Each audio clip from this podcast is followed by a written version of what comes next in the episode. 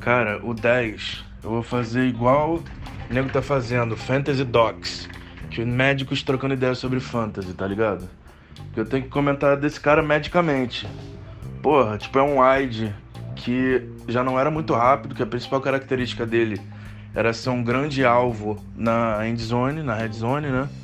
E o cara tem uma lesão dupla de Aquiles, moleque, que é uma parada que, tipo assim, tira totalmente a explosão em linha reta da pessoa. Quer dizer, um cara que já é lerdo, já não é conhecido por ser muito rápido, perde explosão, tá ligado? Você fala, porra, o que, que ele tem, moleque? Bota ele pra ser Tyrande, tá ligado? Se ele souber bloquear. Porra, difícil alguém pegar ele, porque se pegar vai ser terceiro wide, tá ligado? E ele de terceiro wide não serve para nada. Que o slot é melhor que ele, um Cole Beasley da vida é melhor que o dessa. É, acho que vai ser foda, Leque. Não achei que valia ocupar meu slot, não. Mas vai saber.